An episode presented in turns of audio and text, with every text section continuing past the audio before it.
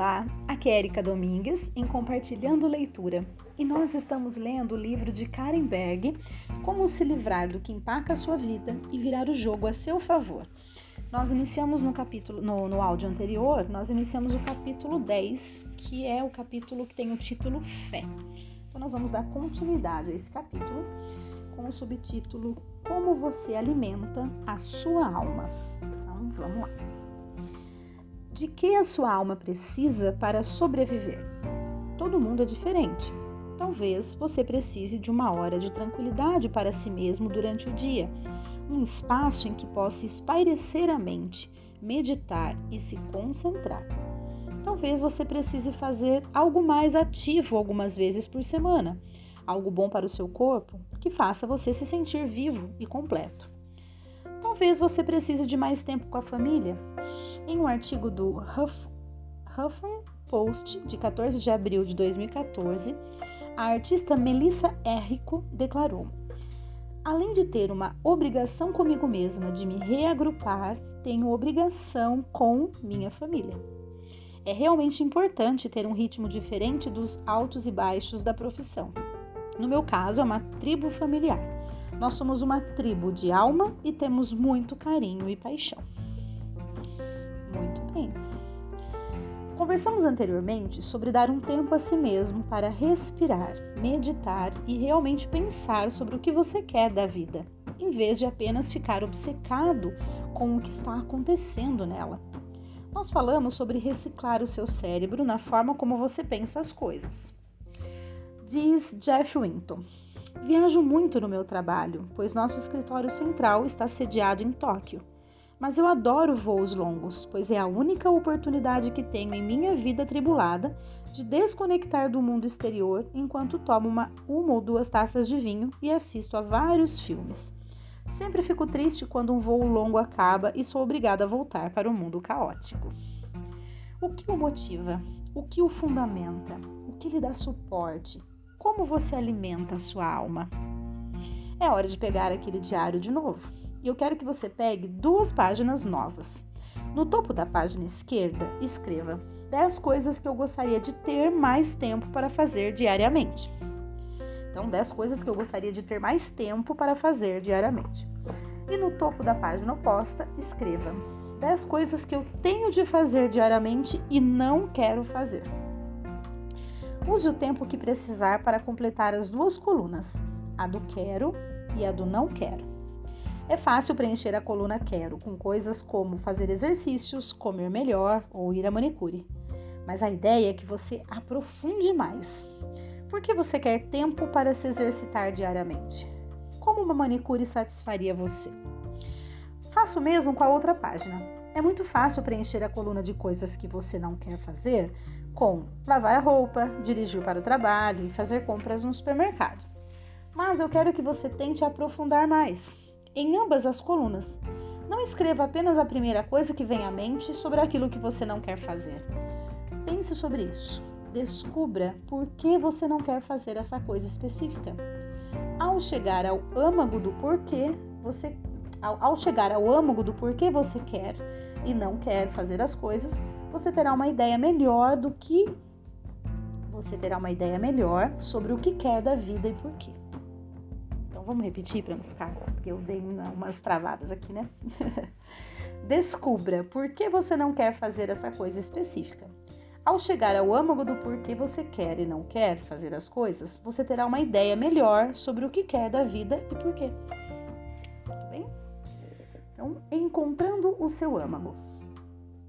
Embora seja fácil acreditar que outras pessoas vão ajudá-lo, você não pode contar com isso.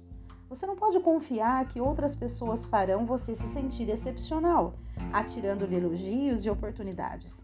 Você tem de ter essa confiança em si mesmo, em seu âmago. Você não pode depender que outros lhe deem confiança. Você nunca chegará a lugar algum desse jeito. Para ficar mais confiante, você terá de puxar sua confiança de algum outro lugar. Onde foram seus momentos felizes? Como você tem brilhado? Mesmo que você não esteja brilhando em seu trabalho agora, você pode de algum modo recordar esses momentos e extrair algo deles? Lembre-se, não há nenhum negócio como o show business e todo negócio é um show. Essa é a, é a forma como os atores se envolvem com seus papéis. Eles extraem de suas experiências para conseguir mostrar tristeza profunda e sofrimento e também grande alegria. O que você pode extrair da própria experiência que possa ajudá-lo a interpretar o papel e conseguir o que você quer. Muito bem, então vamos agora para o Palavras de Sabedoria por Phil Hall, que é o proeminente coach vocal e professor de voz de teatro musical. Vamos ver o que ele tem a nos dizer a respeito deste, dessa questão, né? De encontrar o âmago, de saber o que, que alimenta a nossa alma. Então tem a ver aí com essa parte do livro, essa palavra de sabedoria de agora. Vamos lá. O que está em seu âmago? Uh, tenho uma sorte incrível por poder ganhar a vida com música. Quando criança, eu era muito tímido e minhas mãos tremiam. Eu acho que era apreensão pelo fato de ser gay.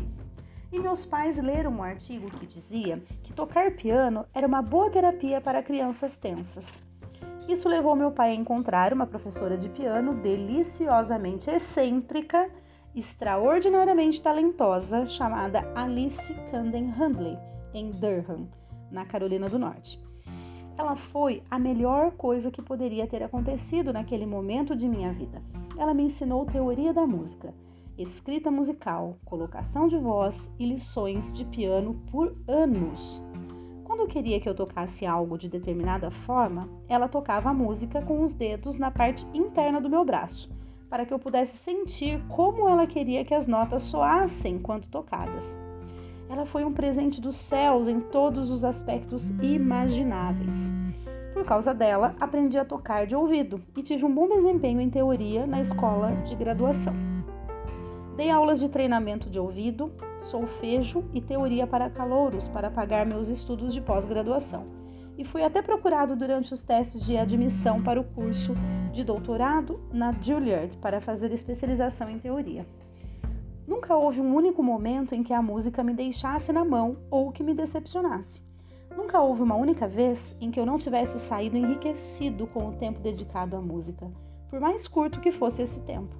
Estivesse eu sozinho, em grupo ou com meus alunos.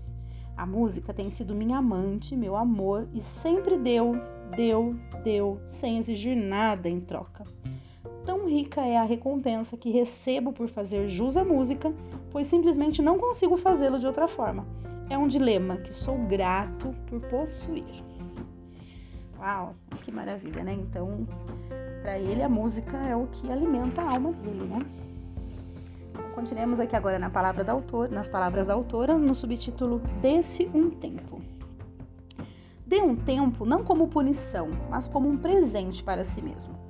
Caso tenha perdido o emprego, por exemplo, você pode achar que, se não estiver aplicando cada minuto de sua vida na busca de um novo trabalho, estará desperdiçando o seu tempo. Isso simplesmente não é verdade. Você precisa ter um tempo para si mesmo para saborear as pequenas coisas. Saia do caos e Primeiro ponto, tire uma soneca. Segundo, baixe alguns episódios de um programa que queria assistir. Terceiro, dê um passeio.